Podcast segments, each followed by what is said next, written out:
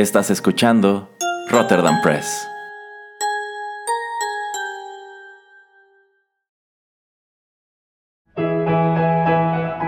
Rotterdam Press presenta Arena Rocky Metal.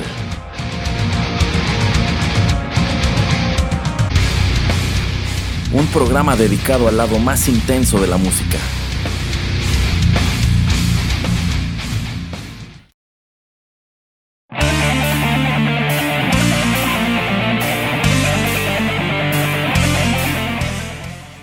Hola amigos, ¿qué tal? Sean bienvenidos a la emisión 17 de Arena, el lado más intenso de la música. Yo soy Erasmo, nos están escuchando en Rotterdam Press y estamos listos para arrancar este programa que dedicaremos a una leyenda del heavy metal, eh, a un baterista que falleció recientemente. Se trata de Vinnie Paul famoso sobre todo por ser uno de los miembros fundadores de Pantera, si bien cuando esta agrupación desaparece, él se involucra en otros tantos proyectos, la mayoría de los cuales abordaremos a lo largo de este programa. Traigo mucha música, así que sin mayor preámbulo, vayamos con nuestra primera canción, la cual nos llevará a asomar a un álbum muy importante en la historia del metal de los 90.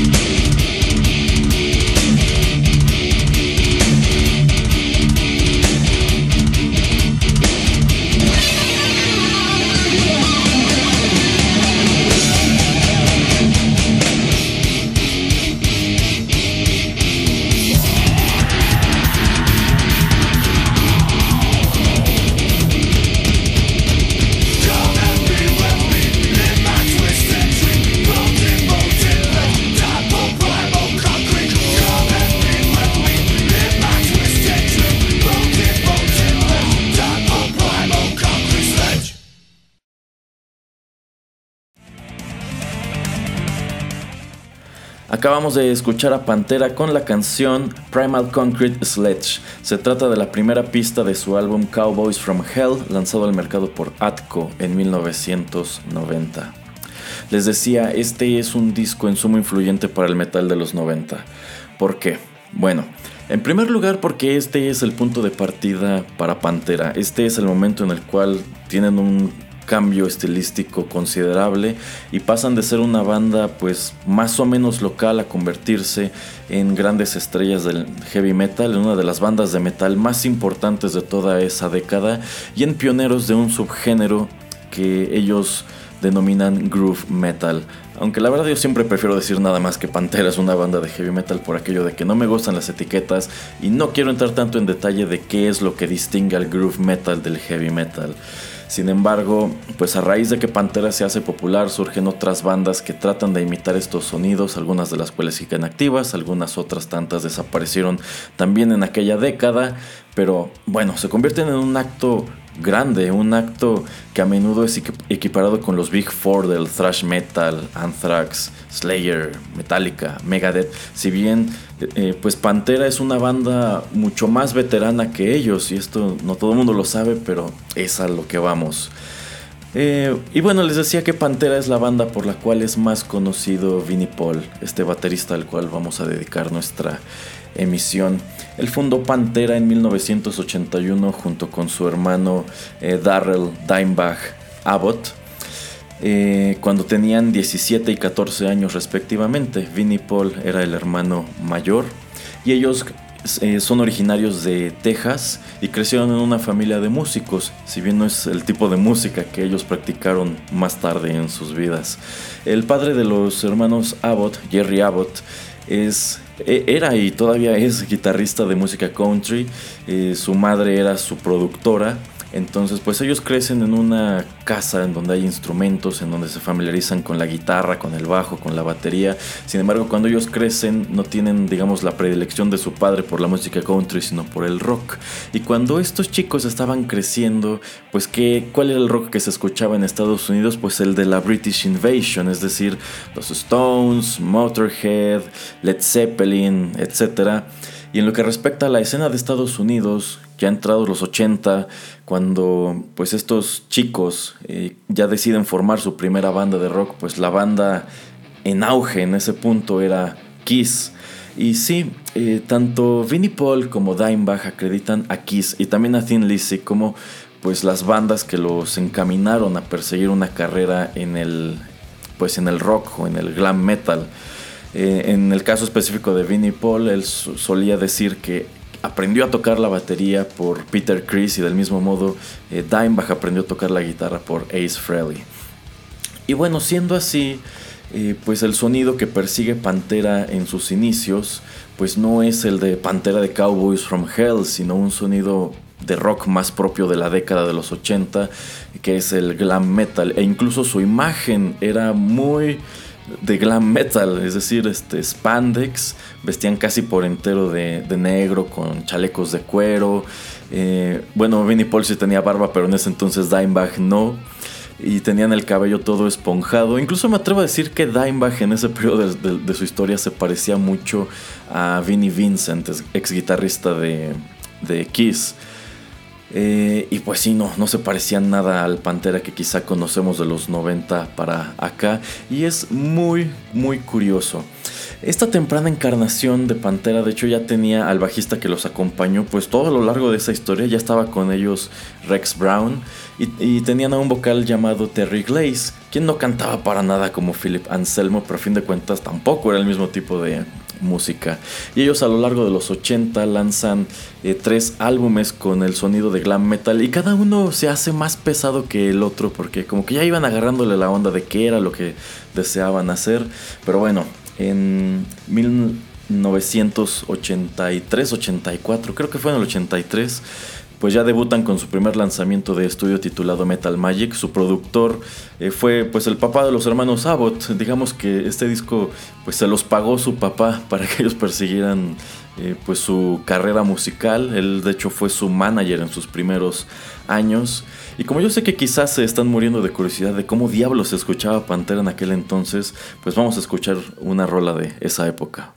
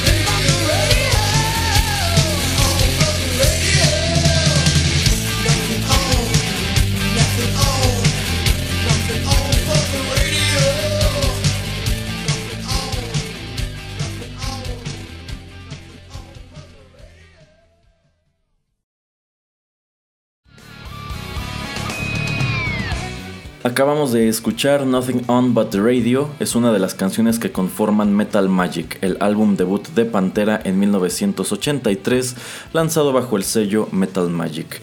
Esta es la discográfica que Jerry Abbott funda para grabar y promover a sus hijos, de hecho él es su manager hasta el 85. Posteriormente graban con otra disquera y digamos que ya persiguen su camino por su cuenta. Y bueno, esto por supuesto no tiene nada que ver con lo que ya escuchamos y con las canciones que nos faltan. Les soy honesto, yo no tenía contemplado incluir ningún tema de este periodo de glam metal. Pero, pues en vista de que es una retrospectiva de la carrera de Vinnie Paul, ¿por qué no irnos desde el principio? Y yo sé que a uno, pues le gana la curiosidad cuando se entera de que Pantera ya existía desde mucho antes de los 90 cuando ellos se hacen famosos, pues la verdad ya tenían años de experiencia y pues allí lo tienen, muy contrastante, ¿no? Entre el 83 y el 85 ellos graban tres álbumes, Metal Magic, Breaks in the Jungle y I Am the Night, todos ellos con un sonido parecido, si bien cada uno era más pesado que el anterior, pero pues este es, esta es la etapa conocida como la etapa de glam metal de Pantera y es un periodo del cual de hecho a ellos no les gustaba mucho acordarse. Y luego entre el 86 y el 87 ellos se inclinan ya por un estilo mucho más agresivo y se dan cuenta de que su vocal, Terry Glaze, como que no les sirve mucho para eso, deciden quitarlo y fíjense que les costó trabajo conseguir a su reemplazo. Tuvieron alrededor de tres o cuatro vocalistas provisionales antes de que se encontraran con un chico de Nueva Orleans llamado Philip Anselmo, que es quien se queda con ellos pues desde ese punto hasta que la banda se desintegra y bueno, por allí todavía sigue el señor causando problemas. Em, y con él graban en 1988 un álbum titulado Power Metal, en donde pues ya se alejaron del estilo de glam ya empiezan a, sonar más como una banda de heavy metal, sin embargo aún traen la imagen pues de los discos anteriores y posteriormente deciden pues tener un cambio de estilo y de imagen bastante radical y esto es lo que los lleva a dejar este look de rockeros ochenteros en favor de lo que a mí me gusta describir como entre cholos y camioneros, que es como se ven en la portada del Cowboys from Hell en 1900. 90. Y estos cuatro álbumes que ellos grabaron en los 80, pues posteriormente ellos como que los desconocen. De hecho, en su sitio oficial eh, cuando entrabas al apartado de discografía, de discografía, pues no, no figuraban allí porque ellos consideraban que Pantera nació realmente con el Cowboys from Hell en 1990 y estos cuatro discos en sí ya no se editan, ya no se imprimen, se pueden encontrar en internet, pero sobre todo lo que es el I Am the Night, como es un álbum al cual no le dieron mucha promoción y que pues también en su momento ya no les interesó mucho, es, raro conseguirlo. En sí, conseguir una copia física de I Am the Night es ya como un artículo de colección. Pero bueno, en realidad lo es de todos ellos, porque pues como se olvidaron por completo de dicha etapa, pues no, tuvieron mucho interés en seguir lanzando más y más copias de estos álbumes. Entonces digamos que es un periodo oscuro en la historia de Pantera. Eh, sin duda deben haber fans que cuando los descubrieron pensaron que se trataba de una banda nueva, pero pues como les decía ya estaban un tanto veteranos. Pero fíjense que hay una anécdota bien curiosa que tiene que ver con Cowboys from Hell. Eh, sucede que después de que lanzan Power Metal en el 88, a Dimebag se le ocurre audicionar para una banda de California que estaba cobrando bastante fuerza llamada Megadeth. Y pues ¿qué creen? Que deciden contratarlo como lead guitar. A Dave Mustaine le gusta mucho cómo toca Dimebag. Y digamos que en este punto de la historia Pantera estuvo en riesgo. ¿Por qué? Pues porque contratado Dimebag eh, su condición para entrar a Megadeth era que Vinnie Paul, que su hermano, se fuera también a tocar la batería con ellos. Pero Megadeth ya tenía un baterista, le dijeron que no. Entonces, como su hermano no, no, lo acompaña, Dimebag eh, pues decide que siempre no quiere tocar la guitarra con Megadeth y se queda en Pantera. Si las cosas hubiesen funcionado un poquito distinto, no hubiese existido jamás Cowboys from Hell y Dimebag Darrell y Vinnie Paul hubiesen terminado tocando en el Rust in Peace. Qué, qué, cosa, ¿no? me parece una anécdota eh, curiosa. Tengo entendido que posteriormente Dave Mustaine se enojó con Dimebag por haber rechazado la posición, pero bueno, Dave Mustaine a lo largo de su vida se ha peleado con medio mundo, entonces no es de extrañar. Eh, y otra bueno, eh, Pantera estuvieron activos este, con ya como una banda de groove metal durante los 90. Y otra anécdota muy curiosa es que, pues siendo esta una banda de Texas, decidió interesarse por un deporte para nada tejano, que es el hockey. Y en 1999 lanzaron esto.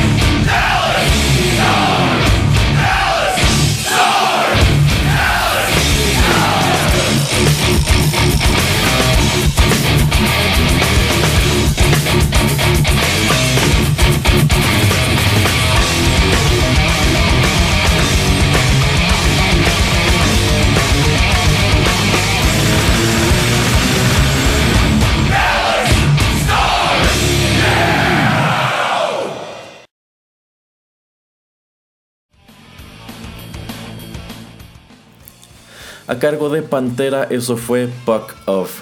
Ellos lanzaron esto en 1999 como el tema del equipo de hockey Dallas Stars. Y cuando me enteré de que Pantera había grabado pues una canción para un equipo deportivo, yo pensé que eran los Dallas Cowboys, no un equipo de hockey que en definitiva no es un deporte que yo, que asocie con el estado de Texas, pero en fin, es uno de los detalles curiosos de la historia de esta banda. Y bueno, ellos se mantuvieron activos todos los 90, prácticamente todos los discos que lanzan en esta etapa son legendarios. Cowboys from Hell, posteriormente el Vulgar Display of Power, que es considerado por muchos el, el, mejor disco de su carrera y uno de los más grandes álbumes en la historia del heavy metal. Es un disco buenísimo. Posteriormente el Far Beyond Driven, The Great Southern Trendkill. Hay a quienes les encanta este disco, por algún motivo a mí no tanto. Y el último álbum que ellos lanzan es el Reinventing the Steel en el año 2000. Con esto Pantera tiene una discografía de un total de 9 álbumes si contamos los de los 80. Sin embargo, ellos solían referir que nada más tenían 5, que era de Cowboys from Hell en adelante. Y bueno, las cosas ya estaban bastante tensas, digamos, al interior de la banda hacia el año 2000, eh, sobre todo por fricciones que tenían los hermanos Abbott con Philip Anselmo, el vocal. Eh, de hecho, dichas fricciones ya venían desde tiempos del Great Southern Trendkill, porque Philip Anselmo se volvió adicto a las drogas. Él solía argumentar que esto pues fue resultado de que tomaba analgésicos porque eh, desde entonces él sufre pues muchos padecimientos de la espalda, creo que lo han operado dos veces. Entonces, según él, los analgésicos lo llevaron a hacerse adicto a la heroína. Ah, yo creo que ese es un, muy mal pretexto, pero eh, también a legua se nota que Philip Anselmo debe ser, bueno, es una persona dificilísima para trabajar. Entonces, como que el que tenía carácter en la banda era Vinnie Paul, y Vinnie Paul eh, llevaba una relación de muchísima confrontación con, con Phil. En realidad, eh, era como nada más talento. Rex, pues Rex era Rex, ahí estaba nada más. Eh, pero sí, las confrontaciones entre Vinnie Paul y Philip Anselmo son las que empiezan a deteriorar la relación en Pantera. Eh, cuando lanzan Reinventing the Steel, de hecho ya ni siquiera graban en el estudio todos juntos, sino que pues los músicos graban por su cuenta y nada más le mandaban las pistas a Philip Anselmo para que él grabara las vocales en otra parte porque pues mm, como que ya no se toleraban unos a otros. Posteriormente Philip Anselmo pide eh, como que un time out de la banda en el año 2001 eh, porque pues estaba enfermo y era adicto a las drogas y se sentía mal. y dejó, digamos, votado a Pantera y él se fue a perseguir proyectos por su cuenta. Entonces, eh, pues los hermanos Abbott deciden que este escenario no es sostenible. En lugar de esperar a que Philip regresara y ahora sí quisiera eh, grabar más canciones con ellos, deciden terminar la banda oficialmente en el año 2003 y tanto, bueno, se separan, hagan de cuenta que se parta la mitad. Eh, Phil y Rex forman una banda llamada Down que estuvo activa pues otros cuantos años, mientras que eh, Vinnie Paul y Dimebag fundan otro proyecto llamado Damage Plan, a quienes escucharemos ahora.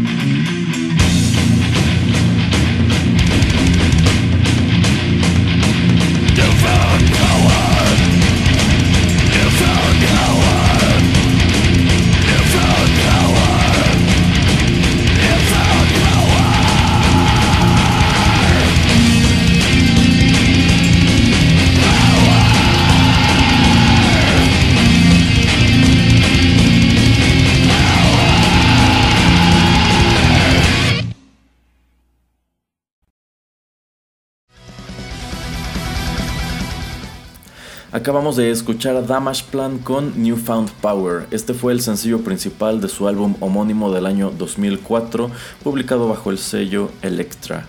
Y Damage Plan, pues es eso, fue el control de daños. Esta es una banda que se funda prácticamente un día después de que los hermanos Abbott eh, anuncian el fin de Pantera, es prácticamente una declaración de guerra a Philip Anselmo, como si le estuvieran diciendo, no te necesitamos, podemos hacer nuestra banda por nuestra cuenta y eso hicieron. Aquí tenemos de nuevo a Vinnie Paul en la batería, a Dimebag en la guitarra, Ah, contratan a Pat Lachman en las vocales y a Bob Zilla en el bajo. Que bueno, el hecho de que hayan contratado un vocalista me pareció algo pues que estaba incluso de sobra. A mí me hubiese, me hubiese gustado mucho que Dimebag, además de las guitarras, también hubiese cantado en este disco, porque lo cierto es que él también era un cantante muy competente. Yo pienso que como vocal no le pedía nada a Philip Anselmo. Y algo interesante de la manera en que funcionaba Pantera en su momento era que sus integrantes eran pues prácticamente intercambiables, porque Philip Anselmo también es un guitarrista muy competente que vamos, tendría un nivel muy elevado si no fuera el patán y la persona problemática que es. Eh, en algunos conciertos e incluso intercambiaban Phil y Dimebag. Dimebag. se iba a cantar y Phil tocaba la guitarra con todo y los solos de Dimebag. me parecía interesante. Y Rex, bueno, Rex es Rex, pero lo cierto es que Rex Brown es un músico también muy competente. Él, de hecho tiene formación así de conservatorio y todo ese rollo. Mm, como que, como que siempre fue el que pasó desapercibido de la banda, pero incluso uno de los requisitos principales para que Rex estuviera en la banda es que él tenía que ser capaz de tocar eh, el rhythm guitar de Dimebag igualito, porque Dimebag así lo solicitaba, porque eh, cuando estaban en el estudio eh, digamos que en lugar de que Dimebag grabara dos pistas de guitarra, en realidad Rex agarraba, una guitarra, Dimebag otra y grababan al mismo tiempo. Era interesante cómo funcionaban estas bandas. Es una mecánica que no se traslada ni a Down ni a Damage Plan. Pero si me dan a elegir entre estos dos proyectos, eh, pues la verdad es que yo prefiero mil veces a Damage Plan, que por desgracia es una banda que tuvo una carrera muy corta. Newfound Power es el, es el único álbum que lanzaron porque, bueno, la trayectoria de esta agrupación fue interrumpida de manera trágica ese mismo año.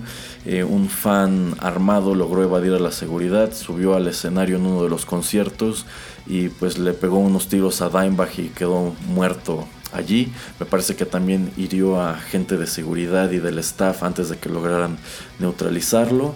Y pues esto puso fin por completo a Damage Plan. Eh, un dato interesante es que en este punto ellos ya habían grabado canciones para el que sería su segundo álbum, sin embargo Vinnie Paul nunca quiso lanzarlo pues digamos como una señal de respeto a su hermano.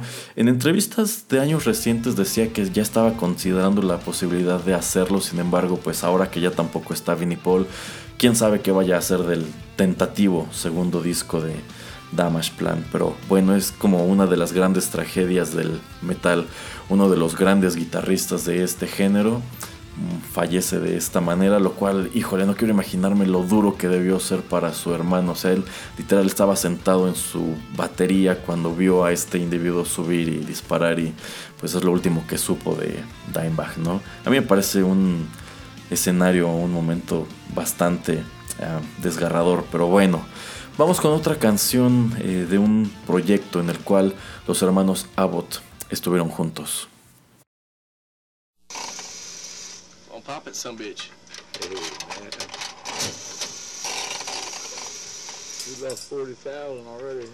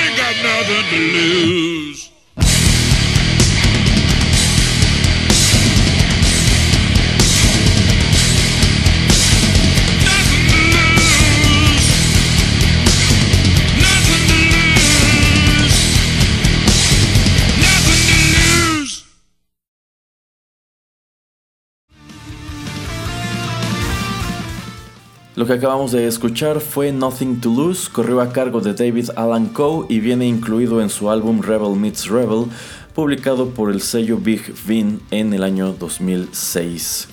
¿Y esta canción qué diablos tiene que ver con Vinnie Paul?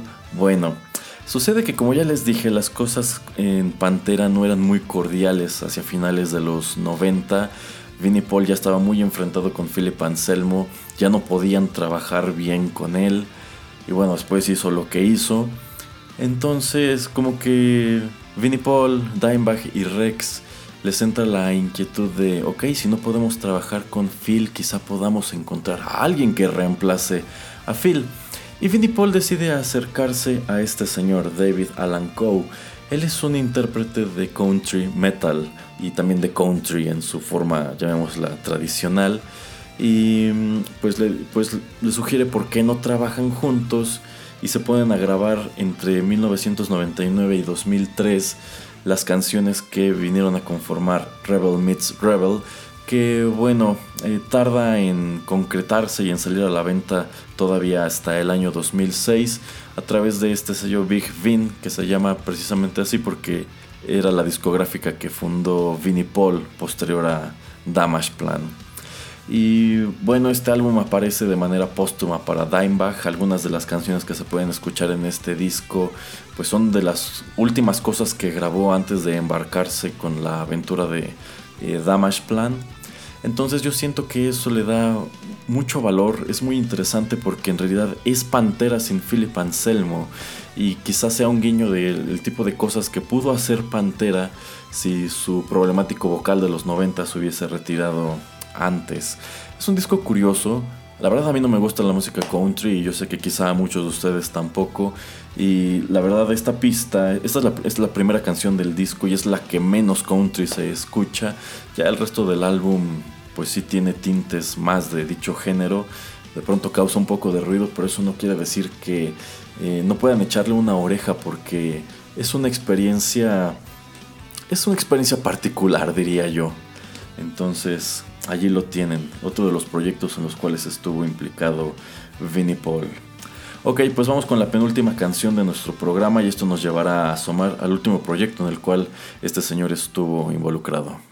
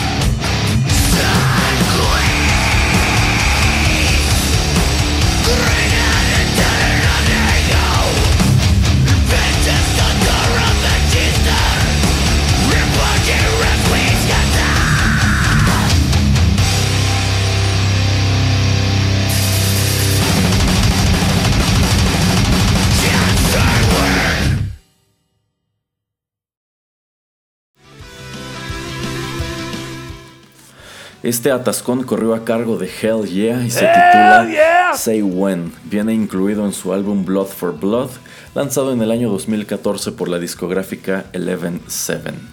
Y bueno, ¿quiénes son Hell Yeah? Pues son la secuela de Damage Plan. En realidad, cuando Dimebag muere en 2004, Vinnie Paul decide pues no seguir con este proyecto y un par de años después eh, retoma o regresa a la música con esta banda. En realidad, tanto Dimebag como Vinnie Paul ya habían concebido el concepto de Hell Yeah tan temprano como el año 2000 con otros músicos a quienes conocían y con quienes interactuaban.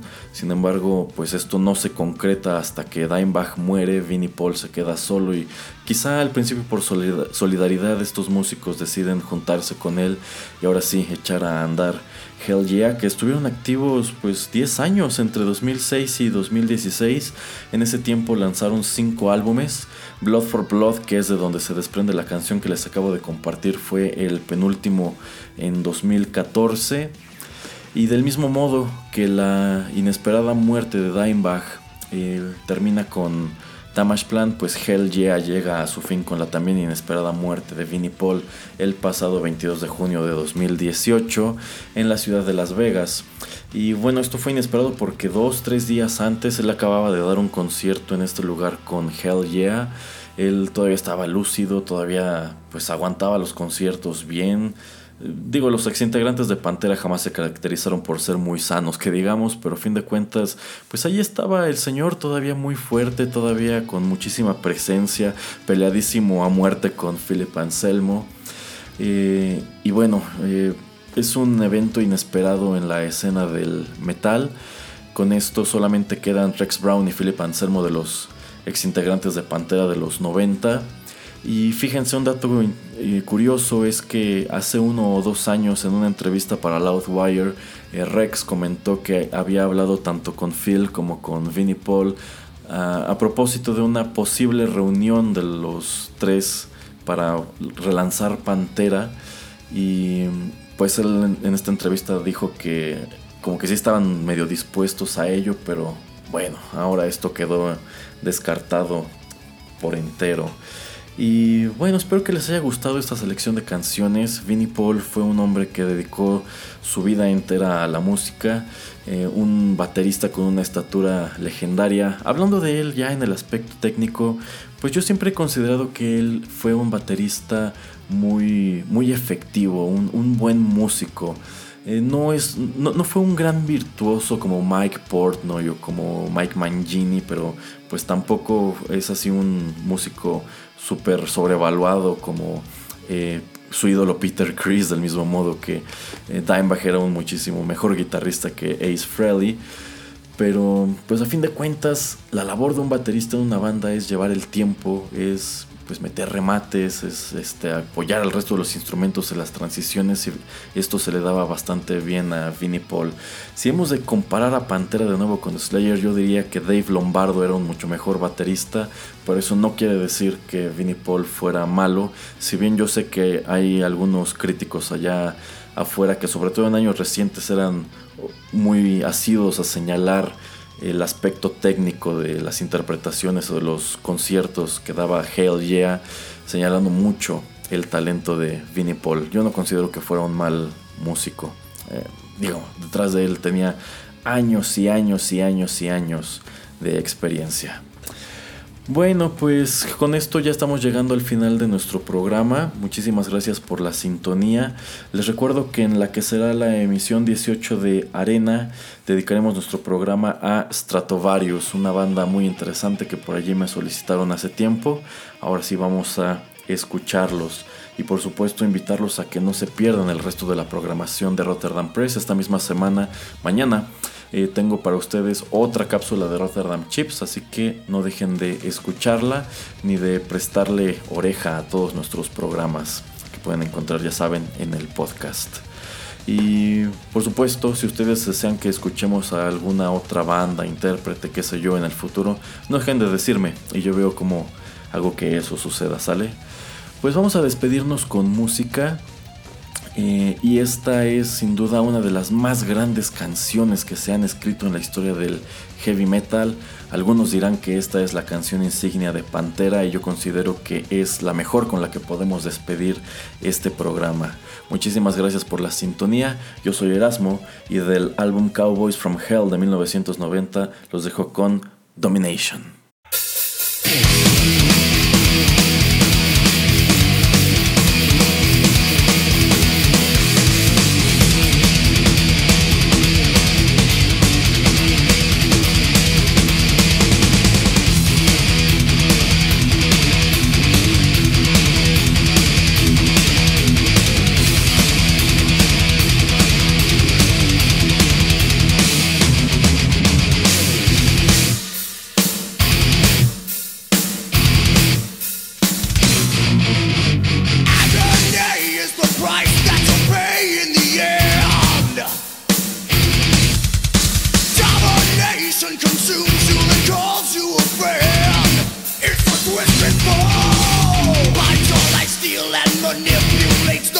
To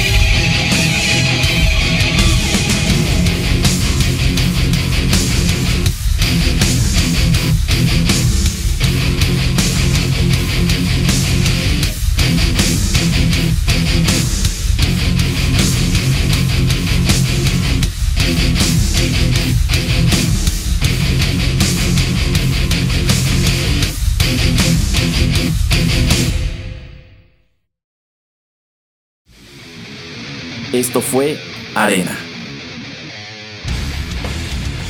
Te esperamos en una emisión más, aquí, en Rotterdam Press.